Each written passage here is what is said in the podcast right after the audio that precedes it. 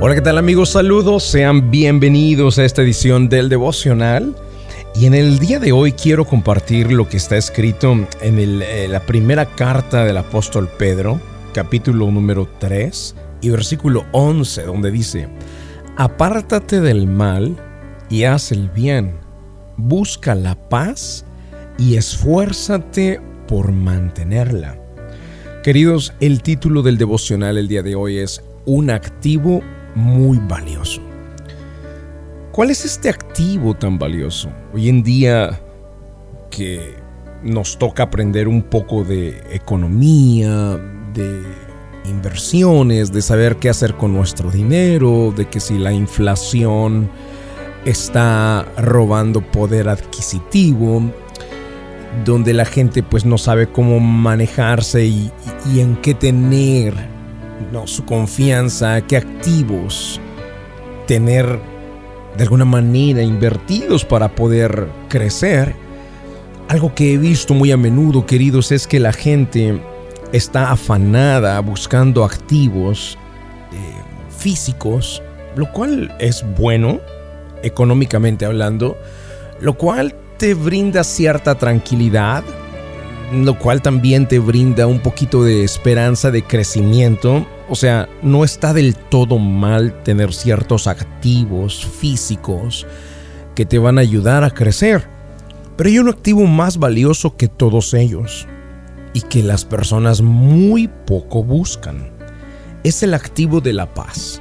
Es un activo muy valioso, es intangible, es invisible, no lo puedes tocar es un activo que no puedes no puedes describir de qué color es, qué tamaño tiene, qué forma tiene.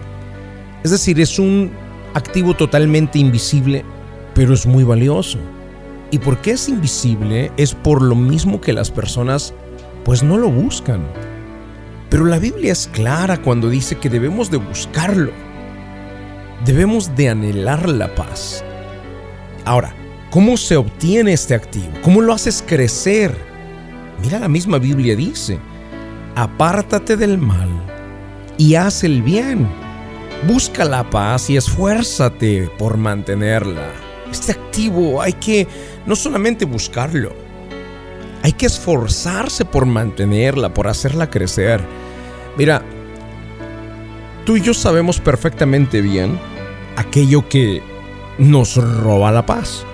Por ejemplo, una mala conducta, un mal comportamiento, una mala acción, una manera negativa de expresarnos de nuestros superiores, nuestro jefe de trabajo, no nos da paz.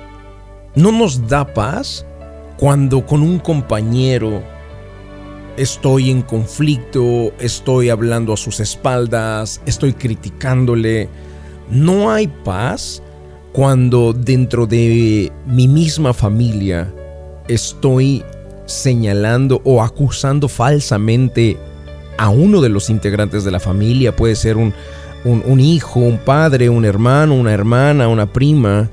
No hay paz cuando se acusa a alguien a sus espaldas y se le habla, se habla mal de él y se critica. Así que si no hay paz, la Biblia dice, apártate del mal. Es un mal comentario. Es un mal juicio hacia la persona. Eh, todas estas acciones que nosotros sabemos, por ejemplo, ¿qué paz puede tener una persona que se está acostando con la mujer ajena?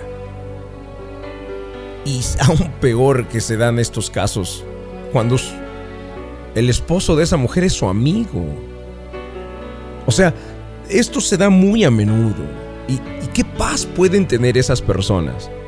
Pues es una paz fingida, es una paz ficticia, es una paz eh, o una eh, un disfraz de paz, pero en realidad en el fondo y en el interior están intranquilos.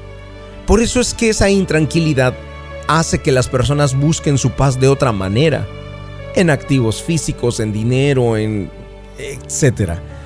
Queridos, Primera de Pedro capítulo 3 y versículo 11 dice, apártate del mal y haz el bien. Busca la paz y esfuérzate por mantenerla. Este activo es demasiado valioso. Tiene la capacidad de mantener tu salud física. Tiene la capacidad de darte larga vida. Este activo de la paz tiene la capacidad de ayudarte a disfrutar a plenitud la vida, tu matrimonio. Los matrimonios que más disfrutan el estar juntos son los matrimonios que crecen y se desarrollan en un ambiente de paz con este activo tan valioso. Los hijos más felices son aquellos que crecen en un hogar de paz, pero una paz, un activo verdadero, no un fingido.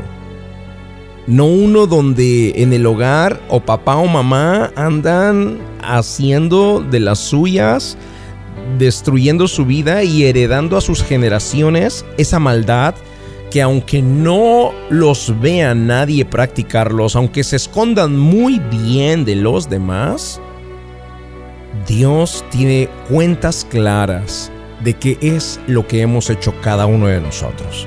Sigue este consejo es bíblico, te funcionará, empieza a aumentar tus activos tan valiosos como es el de la paz y podrás disfrutar de larga vida, vida plena, días alegres, salud física por largo tiempo y poder heredar a tus generaciones una herencia tan valiosa como es la paz. Vamos al momento de la oración. La oración es un medio de acercarnos al autor de la vida. Ponga su mano en su corazón.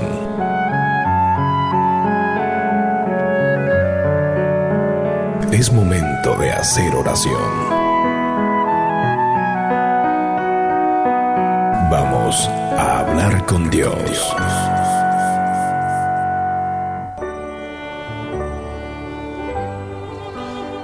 Padre Celestial, en el nombre de Jesús te agradecemos porque tu guianza siempre es oportuna y siempre es correcta, Señor. Permite que cada uno de nosotros podamos perseguir este activo, buscar la paz, dice tu Biblia, y mantenerla. Señor, porque de ella, de ella nacerán bendiciones grandes con la capacidad de ser heredadas a nuestra familia, como la salud, como días largos, felices, abundantes, hijos, hijos felices, contentos. Y Señor, todo lo que nosotros hacemos es está expuesto delante de ti. Que nos permitas apartarnos del mal y empezar a hacer el bien, Señor, y por sobre todas las cosas, que esta paz se mantenga en nuestros hogares y en los corazones de nuestros esposos, esposas e hijos. Padre Celestial, gracias. Oro por cada persona que está en la sintonía y les bendigo en el nombre de Jesús de Nazaret. Amén y amén. Queridos amigos, el día de hoy es viernes, viernes 3 de noviembre, dándole la bienvenida al primer mes del... Ah, bueno, no, al primer fin de semana del penúltimo mes del año. Es decir, es noviembre 3 y, y bueno, se vienen cosas buenas, ¿eh? Se vienen cosas bonitas. De entrada, se vienen elecciones en diferentes lugares uno de estos es acá en Lilburn. Y queridos amigos, las elecciones creo que son el 7 de noviembre, eh, que es martes. Padres que me están escuchando, si sus hijos ya tienen más de 18 años, por favor, inculquenles el que vayan a votar, el que se hagan contar, el que ejerzan ese derecho que se nos da acá en los Estados Unidos estamos queridos en el país de la democracia. Y no me pregunten si es cierto o no es cierto, pero eso es lo que nos han hecho creer. Estamos en el país de la democracia y hay que votar, eso es lo importante. Hablando de votaciones, y de elecciones en el condado de, eh, en la ciudad de Lilburn, está corriendo uno de nuestros amigos que se llama Johnny Christ, que además de ser pastor y temeroso de Dios, pues es una persona que le gusta la comunidad hispana. Lo hemos tenido aquí en la estación de radio y este domingo estará también con nosotros en la iglesia de Georgia. Voy a estarle haciendo algunas preguntas. ¿Qué propuestas tiene para nosotros como hispanos aquí en Lilburn? ¿Qué propuestas tiene para la gente que viene recién llegando de otros países? Bueno, todo esto lo vamos a estar hablando aquí en la iglesia de Georgia este domingo a las 9 de la mañana y a las 11 de la mañana, en los dos horarios. Así que vente, vente para la iglesia de Georgia este fin de semana, este domingo en solamente dos días, domingo 5 de noviembre, te vamos a estar esperando por acá. Gracias por estar en la sintonía, queridos. Nos vamos. Dios les guarde. Dios les bendiga.